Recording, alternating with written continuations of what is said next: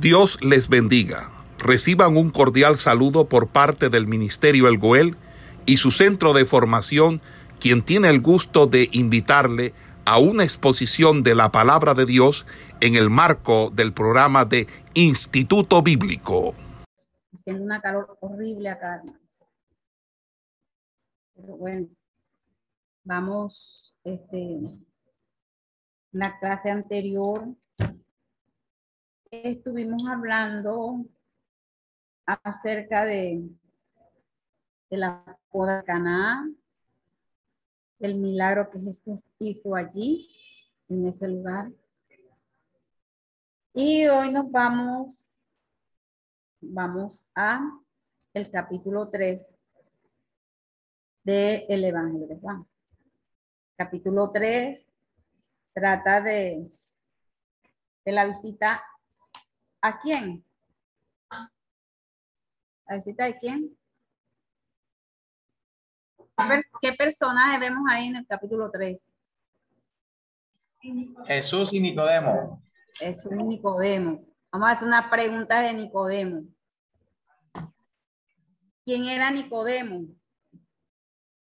Maestro, porque nadie puede hacer estas señales que tú haces si no está Dios con él. Respondió Jesús y le dijo, de cierto, de cierto te digo que el que no naciere de nuevo no puede ver el reino de Dios. Nicodemo le dijo, ¿cómo puede un hombre nacer siendo viejo? ¿Puede acaso entrar por segunda vez en el vientre de su madre y nacer? Respondió Jesús, es cierto, es cierto, digo que el que no naciere del agua y del espíritu no puede entrar en el reino de Dios. Lo que es nacido de la carne, carne es, y lo que es nacido del espíritu, espíritu es. No te maravilles de que, de que te dije, os es necesario nacer de nuevo. Entonces, eh, vemos aquí que Jesús recibe la visita de un hombre llamado Nicodemo. Nicodemo es un nombre griego, de origen griego, ¿Qué significa vencedor del pueblo. Aquí Juan una descripción dice que era uno, un miembro de los fariseos, un miembro de los fariseos.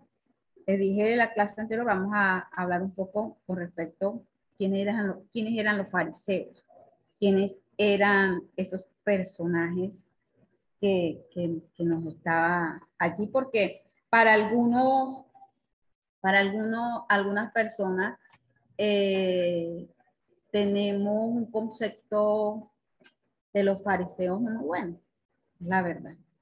Vamos a mirar por qué. Entonces, en aquel entonces habían ciertos partidos, sectas llamadas de los judíos, que eh, algunos de ellos eh, iban no muy de acuerdo, muy de acuerdo a las enseñanzas bíblicas, ni mucho algunos, por eso algunos, otros sí.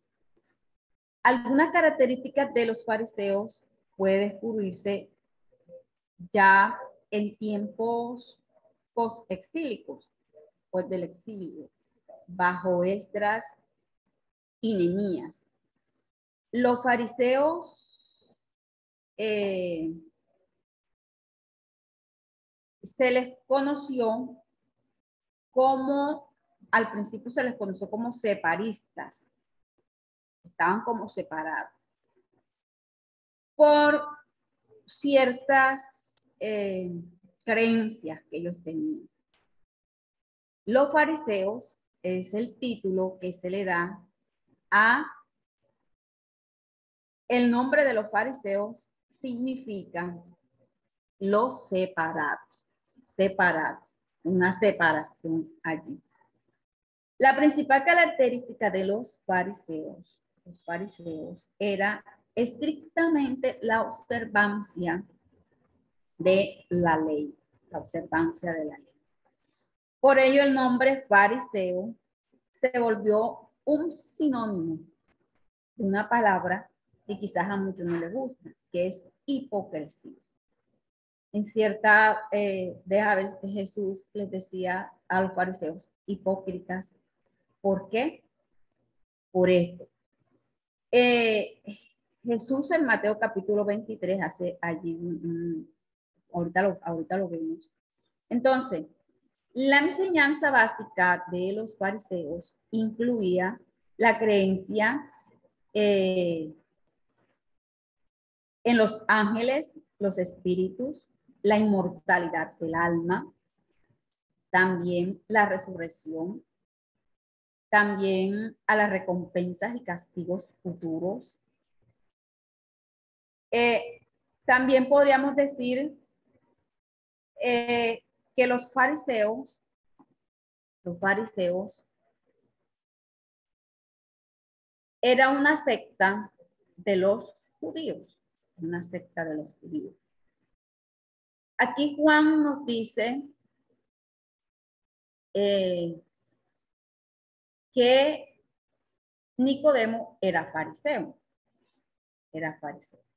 De hecho, Pablo en alguna, en alguna ocasión dijo, yo soy fariseo, hijo de fariseo, y no estaba eh, pidiendo eh, disculpas, ni mucho menos confesando, sino que eh, lo, lo expresaba de esa forma. No se puede decir de que, de que completamente la enseñanza de los, de los fariseos, porque ellos, ellos querían aplicar para ellos eh, la ley completamente.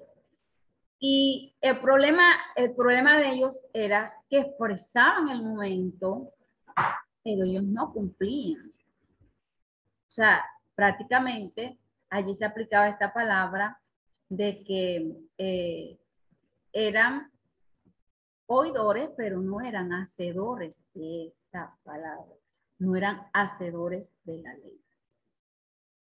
Ahora, porque ellos eh, eh,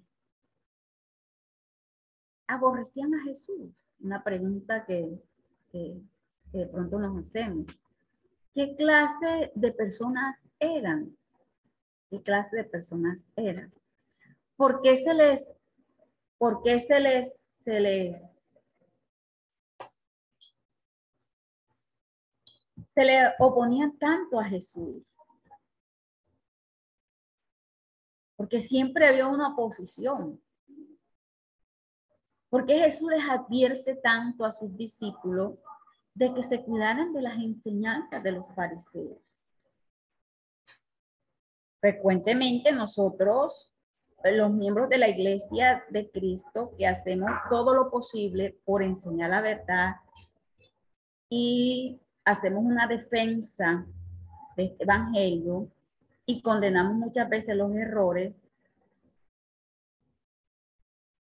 de parte de ciertas tendencias religiosas, a nosotros nos tildan fariseos por no ser como ellos y por llevar nosotros eh, marcado de tener la verdad y de, llevar esta verdad como está escrita. O sea, en estos momentos nosotros nos damos cuenta de que eh, en el mundo se están viendo muchas corrientes doctrinales que no están muy de acuerdo con los principios bíblicos.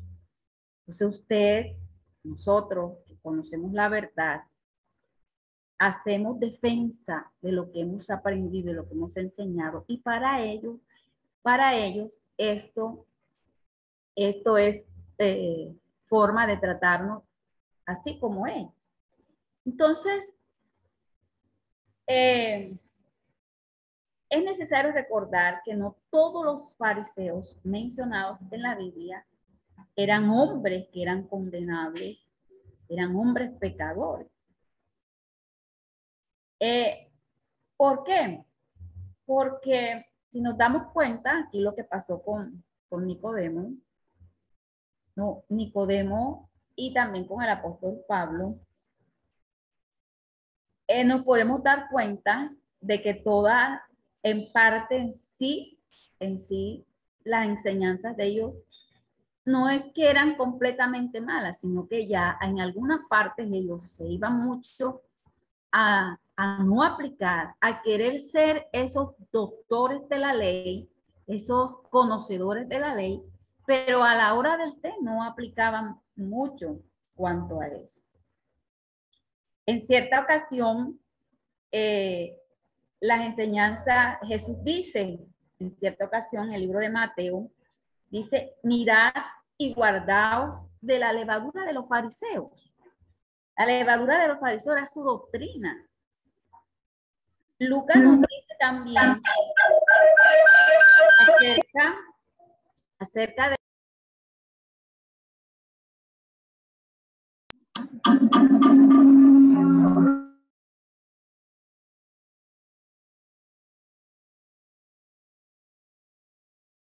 bueno, a ellos se les conoce como los hipócritas.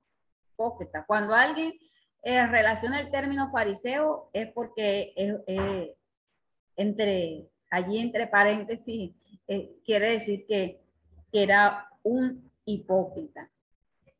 Entonces, eh, los saduceos también era un grupo religioso que ellos apuntaban los saduceos decían que no, no había resurrección, ni ángel, ni habían espíritu, pero los fariseos las afirmaban. Mire, los fariseos, los saduceos no apuntaban a esto y los, los fariseos sí.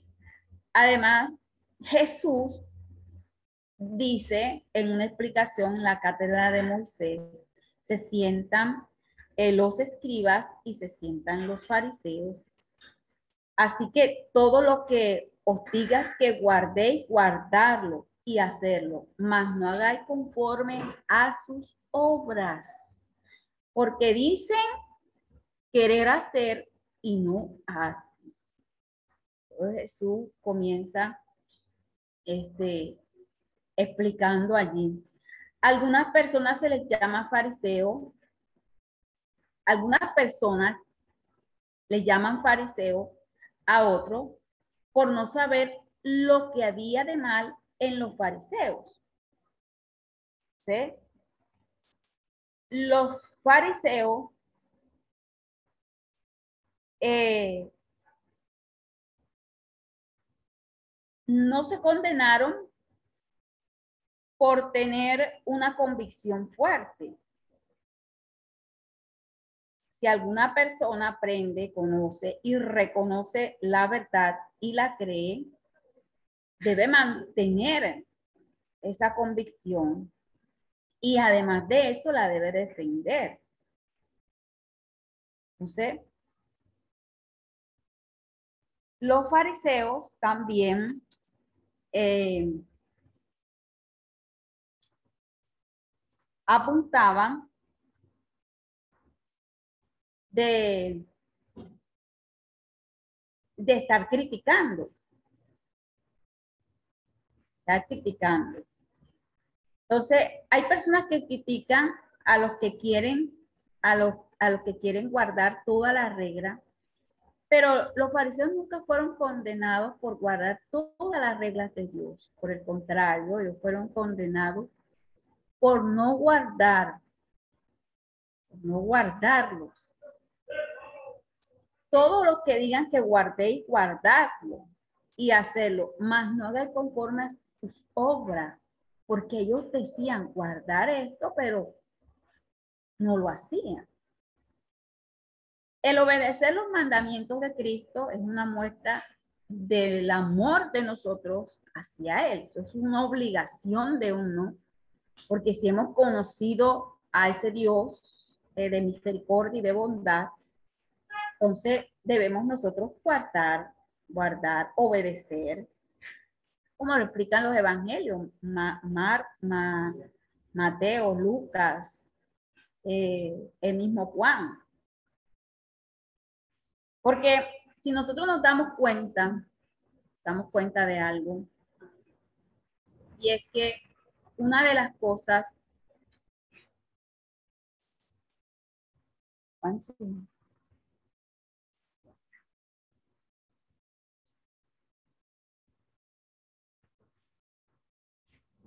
Una de las cosas que, que Jesús, Jesús, Jesús nació y vivió bajo, bajo los, bajo la ley, ¿verdad? Eh, la ley de Moisés. Y él insistió, Jesús insistió enfáticamente en que esa ley fuera guardada por los israelitas. Que de manera que, que, que, cualquiera que quebrante uno de estos mandamientos, muy pequeño que fuera, y así enseña a los hombres, muy pequeño será llamado en el reino de los cielos. Mas cualquiera que los haga y los enseñe, este será llamado grande en el reino de los cielos. Entonces, una de las cosas que hacían, mire, los fariseos diezmaban la menta y el enelto y el comino. Hicieron mal en esto. Les condenó Jesús por hacerlo. No por el contrario, les dijo que era necesario hacer. Jesús les enseñó. Jesús les decía, cuando les enseñaba que se, que se debía guardar toda la ley de Cristo, debía guardarse toda la ley.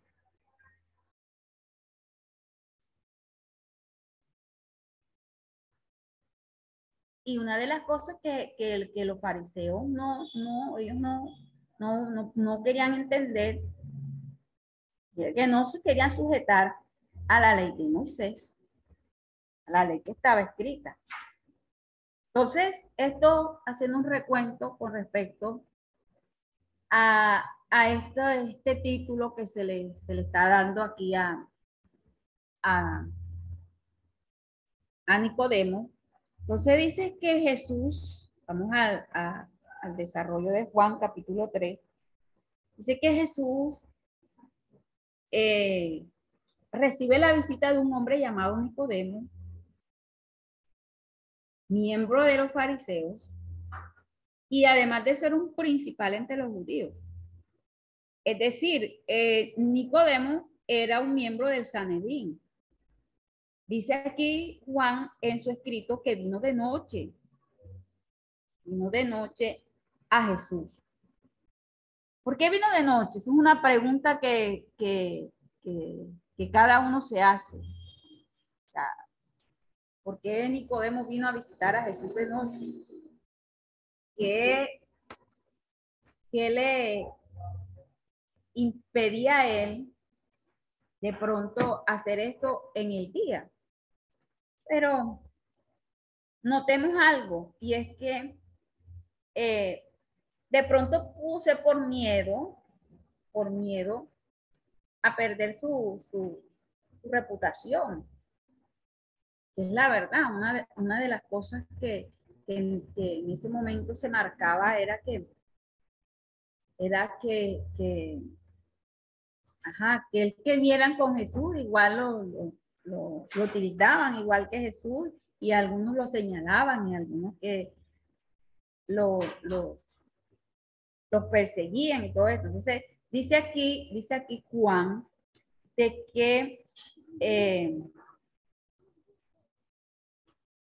eh, Nicodemo visita a Jesús. Nicodemo, en medio del silencio nocturno,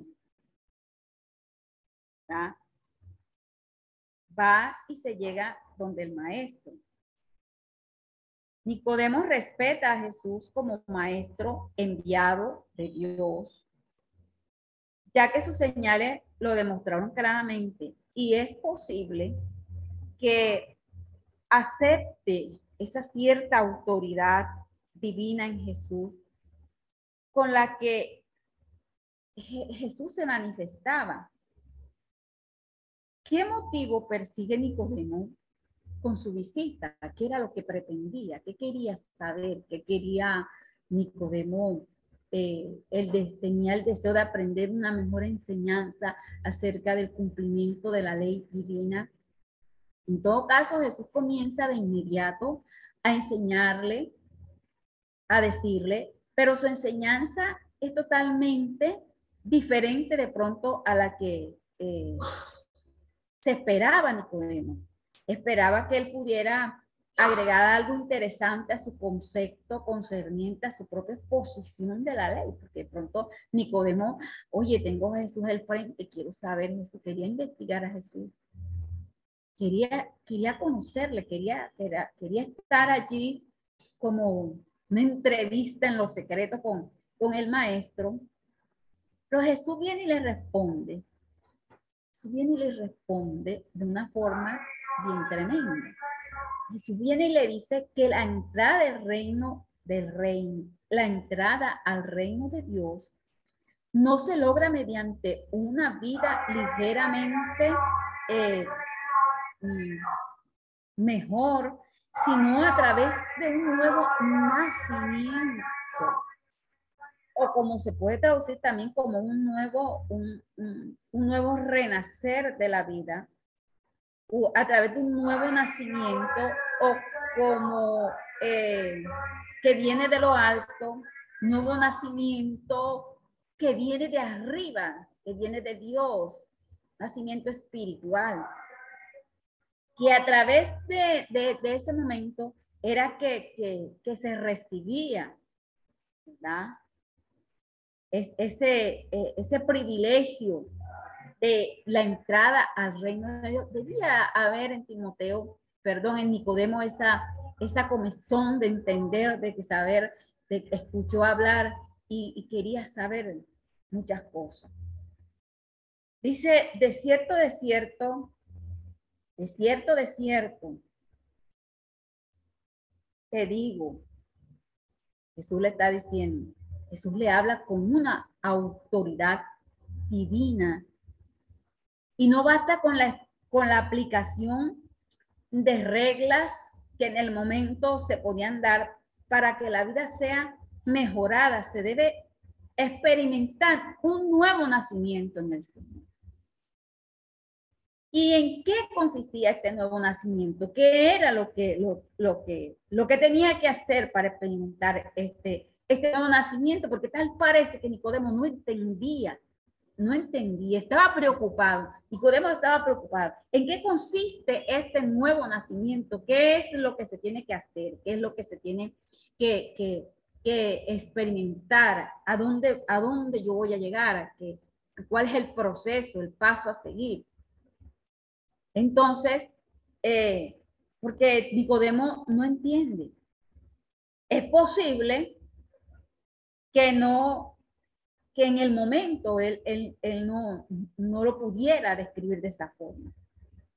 Ya que Nicodemo estaba pensando como un nacimiento biológico desde el vientre de una madre. O sea, él se enfocó de que tenía que nuevamente volver al vientre de la madre y la madre volver a, a llevar ese proceso y él nacer de nuevo. Él estaba pensando en la parte biológica. Jesús reafirma sus palabras sobre eh, el nuevo nacimiento, diciendo, de cierto, de cierto te digo, o sea, esta afirmación, esta afirmación de cierto, de cierto te digo, eh, equivalía a un juramento, o sea, algo que estaba allí, allí plantado, algo que estaba allí plasmado y que debía cumplirse. Ahora Jesús explica muy pacientemente a, a Nicodemo lo que significa el nuevo nacimiento, el que consiste de nacer de agua y del espíritu. Estas palabras se refieren a las dichas por el profeta Ezequiel. Las dichas por el profeta Ezequiel. Entonces, esparciré sobre vosotros aguas limpias y seréis limpiados. Os daré corazón nuevo y pondré pondré, pondré espíritu nuevo dentro de vosotros y quitaré de vuestra carne el corazón de piedra y os daré un corazón de carne.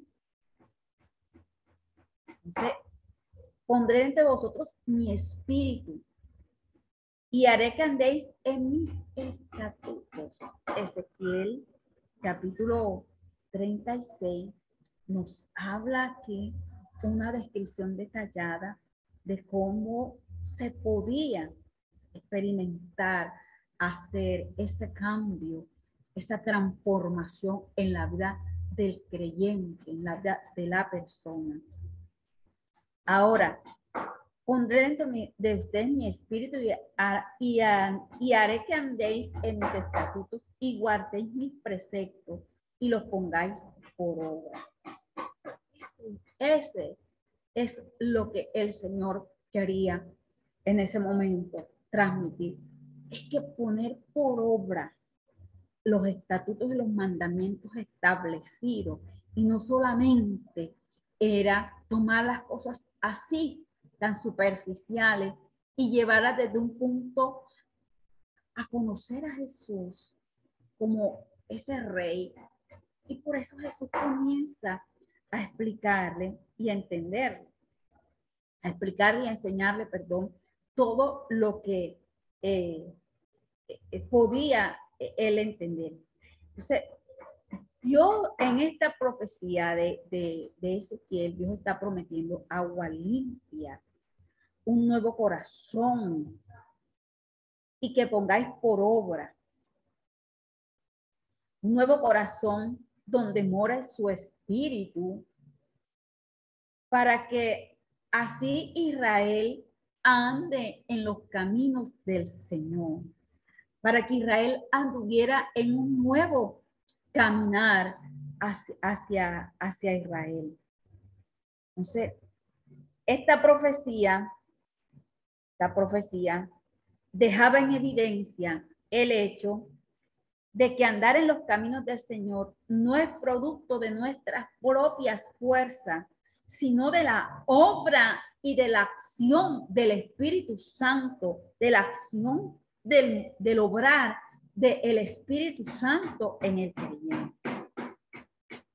Debemos tomar en cuenta también nosotros y, y aquí cabe apuntar lo que hizo Juan el Bautista.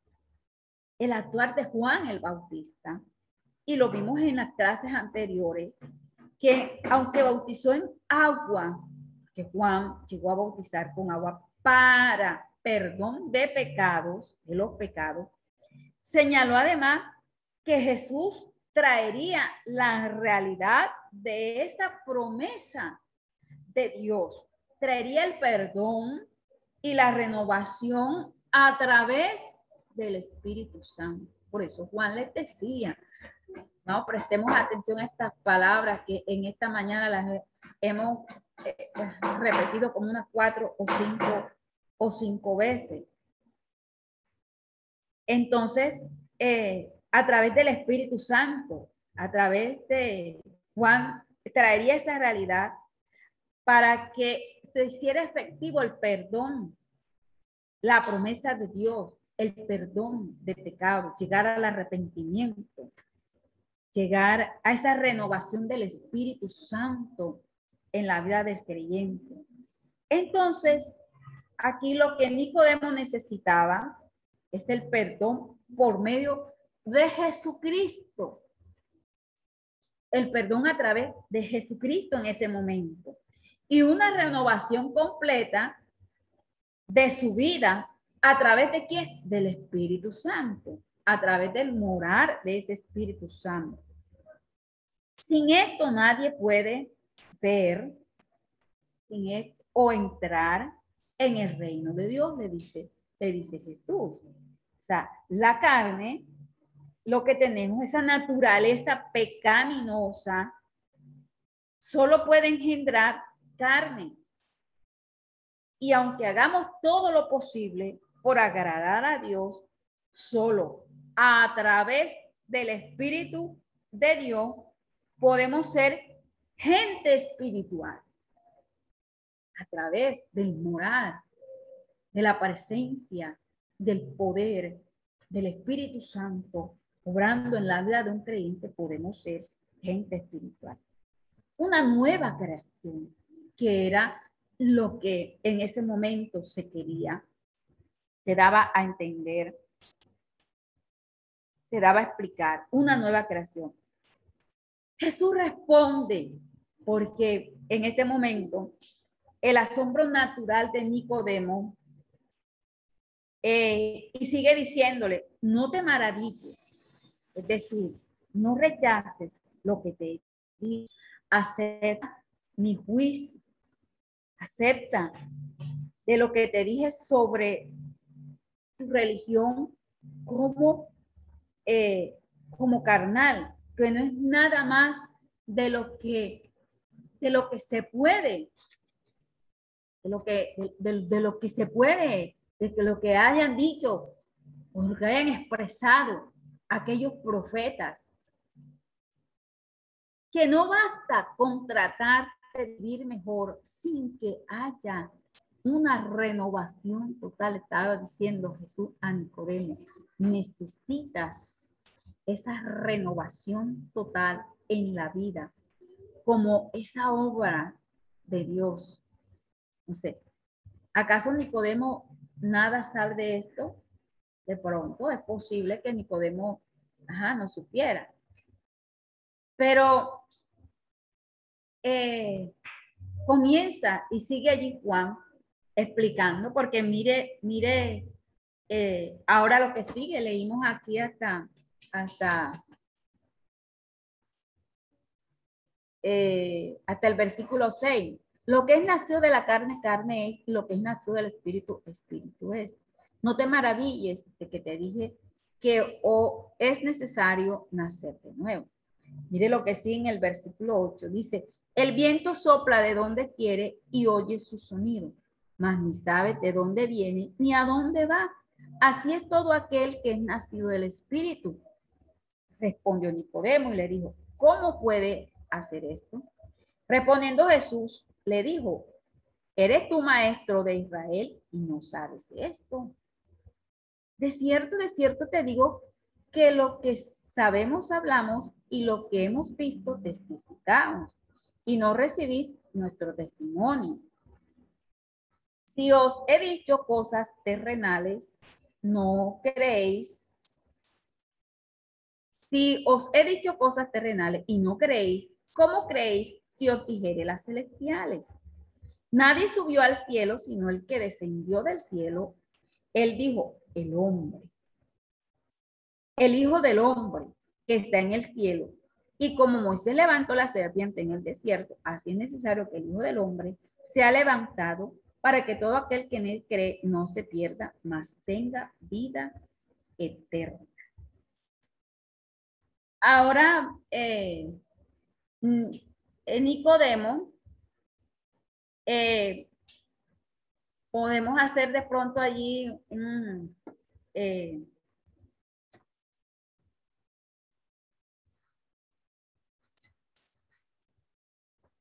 de pronto podemos hacer allí un momento y es que Nicodemo nada sabe de esto de, las cosas que, en ese momento de pronto se, se están dando, es posible. Pero es cierto que lo que Jesús dice, el viento, el viento sopla de donde quiere y oye su sonido, mas ni sabe de dónde viene ni a dónde va. Así es todo aquel que es del Espíritu. Hay cosas que son inescrutables, como lo es la obra del Espíritu Santo, pero con seguridad podemos comprobar que realmente está obrando en el creyente, está obrando en mi vida. ¿Y cómo creemos que eh, está obrando en mi vida? ¿Cómo creemos que el Espíritu está obrando? Dice, por su fruto, por su fruto. Eso creemos. Haciendo de mí una nueva criatura, una nueva persona, una persona este, diferente a la que el mundo eh, estaba acostumbrada a ver. Entonces, eh, es evidente la protesta está haciendo de Nicodemo contra la enseñanza de Jesús cuando pregunta, ¿cómo puede hacer esto? Cree firmemente en el concepto farisaico o fariseico en relación a la salvación, que habla acerca de mantener rigurosamente los mandamientos de Dios. Por eso le cuesta mucho aceptar las enseñanzas de Jesús con asombro. Por eso él se asombra. Jesús le pregunta, ¿eres tu maestro? Mire la pregunta con que Jesús, ¿eres tu maestro de Israel y no sabes esto? Como maestro reconocido dentro del pueblo de Dios, este prestigioso miembro del Sanedrín debería saber estas cosas tan predicadas por los profetas como por Juan el Bautista, Juan el Bautista. Ahora Jesús hace un juego aquí, utiliza la misma expresión usada por Nicodemo. Dice, sabemos, sabemos. Nicodemo y sus, y sus colegas piensan que conocen el camino de Dios y que están en condiciones de dar su opinión con respecto a Jesús como el rey soberano. Emplea esta palabra como como un plural. Lo que Jesús está diciendo es completamente una realidad y verdad lo que Jesús está explicando. De cierto, de cierto te digo. El problema es que los fariseos no aceptaban las enseñanzas de Jesús. Entonces, Jesús dice, vosotros, porque ellos los incluía a todos. Entonces Jesús hace ver que este tipo de malentendidos es producto de que de un problema grave que en ellos se estaba viendo y que era la incredulidad. La incredulidad es un problema serio, es un problema grave él no entiende lo que Jesús está predicando. Si él está diciendo cosas terrenales, en otras palabras, si está enseñando sobre la necesidad del nuevo nacimiento, aquí, aquí, usando un lenguaje propio, apropiado de la vida terrenal, de lo cotidiano, de lo que eh, en, en tu momento de pronto puedes percibir. Y aún así es entendido. Entonces, ¿Cómo creerán en Jesús? ¿Cómo creerán en Jesús? ¿Cómo, cómo creerán si les dijere las cosas celestiales? No iban a entender, no iban a creer mucho menos. No sé, ¿cómo iban a entender eh, el el secreto o el proceso de, que nosotros vimos de la encarnación. Nicodemo solo acepta a Jesús como maestro y nada más, ya que no entendió el origen de, de celestial de Jesús, el origen de la eh, de lo que quería Jesús transmitir a través de esa idea. Nadie puede saber de las cosas celestiales salvo Jesús. Él puede hablar con autoridad divina, pues como hijo estuvo y está en una comunión íntima con el Padre. Ahora Jesús expone algo de las cosas celestiales y le comunica la salvación a través de la humillación de Cristo. Mire todos los ejemplos que, en, esta, en esta conversación se estaban dando. A través de la humillación y, y la exaltación del Hijo de Dios. Nicodemo no sabe nada de la salvación.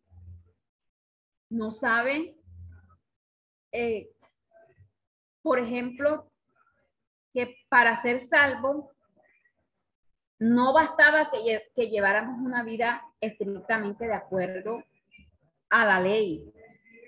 Lo único suficiente eh, es el remedio que Dios mismo ofrece y que es a través de la fe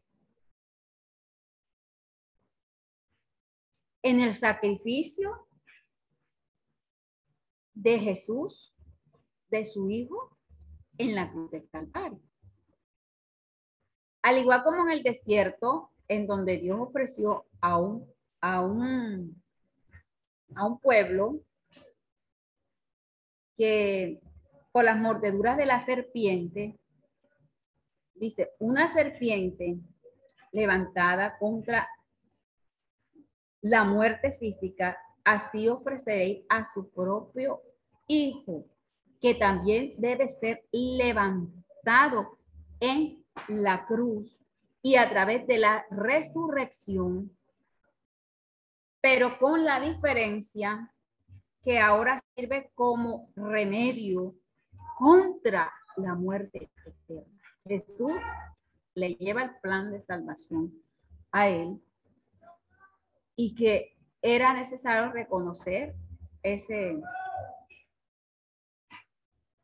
ese sacrificio de Jesús, sacrificio vicario del Hijo de Dios, y que a través de esa fe nosotros tenemos entrada, podemos llegar y que tenemos remedio a la muerte eterna a la muerte eterna. O sea que no, allá no va a haber condenación si nosotros reconocíamos, si reconocía a Jesús.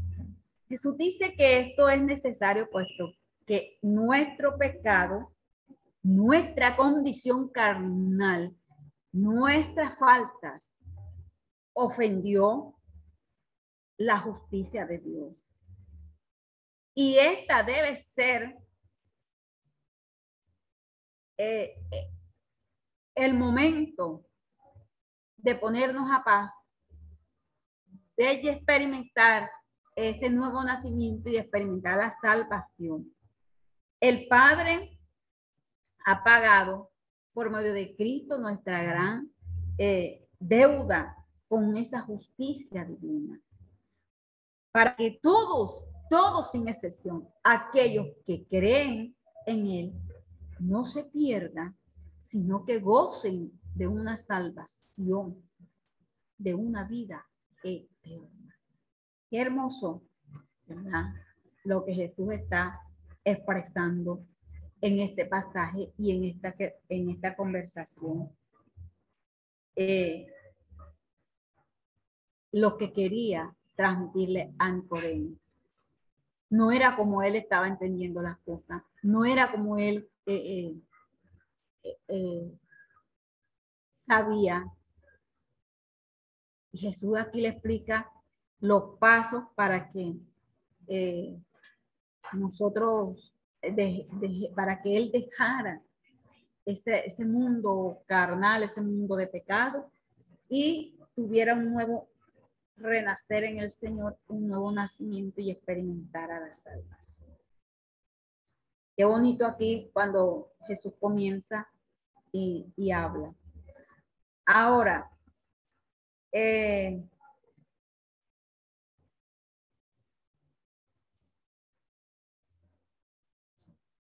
para que todo aquel que en él cree no se pierda, más tenga vida Ahora en los versículos 16 hasta el versículo 30, versículo 36, comienza, comienza un nuevo, una nueva eh, Jesús exposición.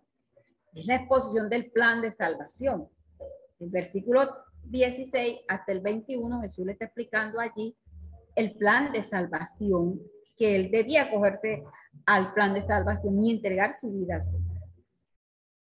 Lo expone en forma breve, porque se lo explica ahí en forma breve, pero muy profundo, muy profundo, el plan de salvación, porque de esta manera, eh, de una manera, eh, comienza a hablar que de esta manera eh, Dios había amado al mundo. Dios el Padre, Dios el Padre, quien había sido insultado por los hombres de este mundo, que fue aborrecido, que fue despreciado, que fue no, le habíamos atendido. Eh, expresó aún así su amor, mire qué hermoso, por un mundo que estaba envuelto en pecado, un mundo que estaba envuelto en sus placeres, envuelto en sus, en sus deleites. Entonces, un mundo pecaminoso, dice que su amor fue tan grande que a su hijo unigénito, su único hijo, eh, ha dado ahora, lo ha entregado, lo entrega, lo entregó. ¿Para qué? Para que Cristo fuera eh, el pago por nuestros pecados, por nuestras faltas. Dios realmente sacrificó a su Hijo y lo hizo por un mundo caído, lo hizo por un mundo muerto, lo hizo por un mundo que estaba destruido en sus delitos y en sus pecados. De esa manera lo expresa el libro de Romanos capítulo 8, versículo 32. Y todo Romano comienza eh, una explicación de, en este pasaje, lo expresa, pero el propósito final, propósito final de, de enviar al Hijo de Dios es que nosotros hoy gozáramos y que en ese momento se estaba dando con Nicodemo era que gozara de la vida eterna. En vez de muerte eterna, para aquellos que, que reconociendo su culpa frente a Dios, depositan su fe y su confianza en Jesús. Él repite estas verdades y, y enfatizando los motivos tan hermosos contenidos en este plan de salvación, en que para ser salvos nosotros y no ser condenados por Dios, Él envía a Jesús, entrega a Jesús, ofrece a Jesús. Lo que eh, más importa en nuestra vida es la fe que nosotros tengamos, es la entrega que tengamos en el Señor Jesús. Eh, pero también esa fe, que es un don de Dios, esa plena dependencia de su, de su sacrificio, a través de ella nos hace ser salvos. Porque la palabra lo manifiesta así somos salvos por esa fe, por esa entrada, por ese momento. Eh, es, ese, es, ese don de Dios. Una de las cosas que se, ve, que resalta aquí, que la incredulidad que quería él derrocar allí era la que condenaba al hombre, era la que condenaba a, a la humanidad. La condenación es una realidad terrible. Que muchas, muchas personas la han escogido para sí y la han hecho parte de sí. Ser condenado por no creer en Jesús. Por no aceptar esta palabra. Por no eh, comprender los escritos. Entonces, es la condenación. El Evangelio de Juan, este Evangelio, eh, encontramos esta palabra muchas veces. Salvación, condenación. Esta es la causa de que el hombre va a ser condenado por no creer en Jesús, por mantener una incredulidad en Él. La condenación de que la luz vino al mundo, pero los hombres amaron más las tinieblas que esa luz. ¿Quién era la luz? Era Jesús. Era Jesús. Jesucristo era la luz. Y dice allí la palabra que los hombres amaron más las tinieblas que esa luz. Esta palabra, un rechazo absoluto de Jesús y amaron y acogieron a ellos, acogieron para ellos la condenación. Vino al mundo. Amaron más las tinieblas que esa luz. ¿Por qué amaron más las tinieblas que esa luz? Amaron más las tinieblas porque sus obras eran malas. Nos dice la palabra. Sus obras eran malas. Y el que no quiere reconocer a Jesús y seguir en sus caminos, lo aborrece.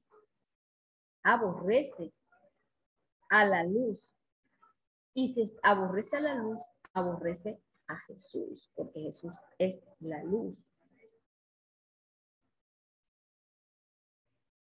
Jesús es la luz que descubre cada parte oculta de la vida del ser humano. ¿O no ha sucedido así que hemos llegado al Señor y hemos encontrado en esta palabra como un espejo que nos ha hecho ver todas las, las acciones malas que nosotros estamos haciendo. Nos ha hecho entender cuán lejos y apartado estábamos de Dios. Cuán oscuro estaba nuestro camino. No ha pasado así con nosotros. Nos ha hecho entender de esta, de esta misma forma. Entonces, eh, a través de Jesús y la práctica que tengamos hacia esa verdad, hacia reconocer esa grandeza y de, dejar esa incredulidad eh, y mantener una vida nueva que viene a través de ese nuevo nacimiento, viene a la luz, viene a Jesús se mantiene allí una, una constante en su vida, de manera que se hace evidente, se hace evidente en, en el creyente este momento de la salvación, este momento de, de, experimentar de, esos, de, ese, de ese mover especial. Y que eh, tanto la condenación como la salvación son realidades ya presentes y, y futuras. Porque estamos esperando en, este, en esta redención del cuerpo, en este momento de rapto de la iglesia. Estamos esperando eh, también estamos creyendo de que hay una condenación, creyendo en esa salvación, pero también creemos que hay una condenación para aquellos que no se acojan a esta promesa, a esta promesa en Jesús. Entonces, de esta forma, aquí termina como que el momento de la de, de, la conversación que, que, está allí, pero que eh, después de esta conversación, Jesús, Jesús pasa.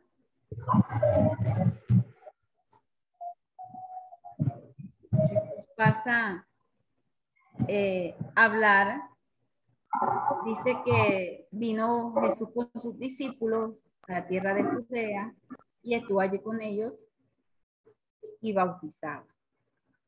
Juan bautizaba también en Inón y junto a Salí porque había allí muchas aguas y venían y eran bautizados.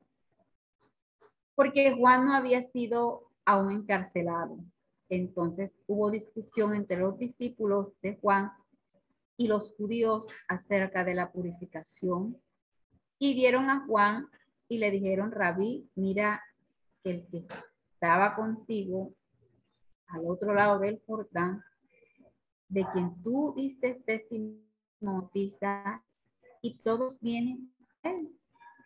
Respondió Juan y le dijo, no puede el hombre recibir nada si no le fuere dado del cielo. Vosotros mismos me soy testigo de que dije, yo no soy el Cristo, sino que soy enviado delante de él. El que tiene la esposa es el esposo, más el amigo del esposo que está a su lado y le oye, se goza grandemente de la voz del esposo. Así pues, este mi gozo es cumplido es necesario que él crezca, pero que yo mende. Bendito sea el nombre del Señor.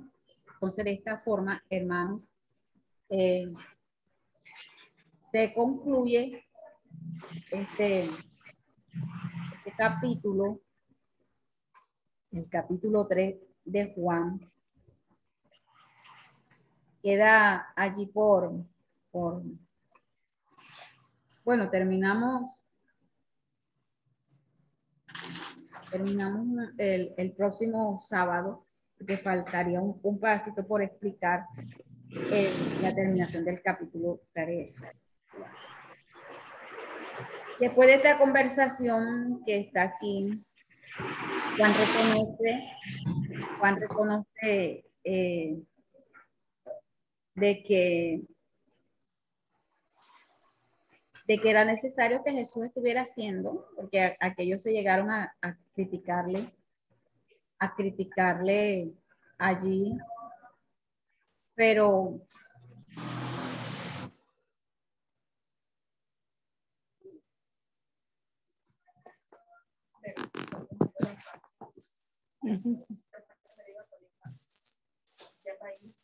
aquí cogen para el monte. Sí. Ustedes no listo para eso. Micrófono abierto, hermano.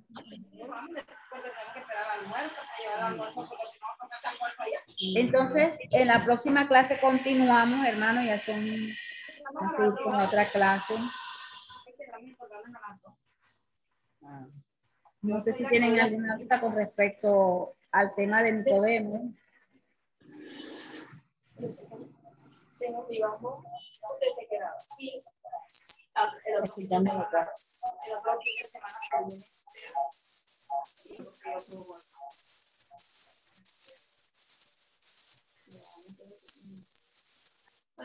Cierto, hermano, ya vamos a concluir aquí porque ya comenzó aquí. El...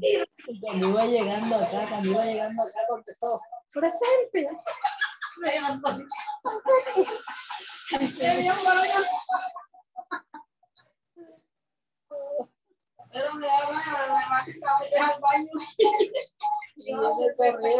Hermana Silda tiene el micrófono abierto. La niña cierra y yo, yo no lo prendí, ahora lo prendí. La hermana Silda. Y está hablando de almuerzo. Están, ay, bueno, si me van a mandar el almuerzo, gloria a Dios. Hermano, ustedes están escuchando ahí al fondo que se escucha una... Ya comenzó el ruido aquí a molestarme, entonces eh, terminamos por, por este momento la, la clase el día de hoy.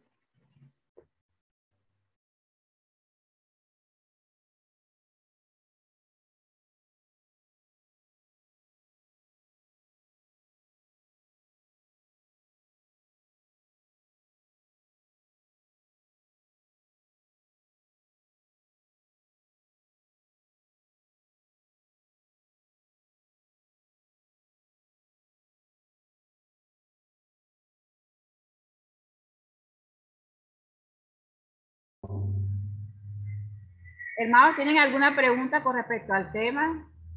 O si no, eh, bueno, usted me escribe por el, por el WhatsApp y allí vo- voy a, a- comenzar en esta semana a hacer unos, voy a enviar allí por, por el WhatsApp, por lo menos de cada tema, concepto y algunos, eh, para que usted lo plasme ahí en su, en su libreta algunas cositas para que les quede allí. Dios le bendiga, hermana, le habla Nidia. Y dígame, Hermana, para que me haga el favor y al terminar las clases me, me mande por WhatsApp. Lo que pasa es que eh, Esperamos que este estudio haya sido de bendición para su vida y ministerio. A Dios sea la gloria. Este es el Ministerio El Goel, vidas transformadas para cumplir el propósito de Dios.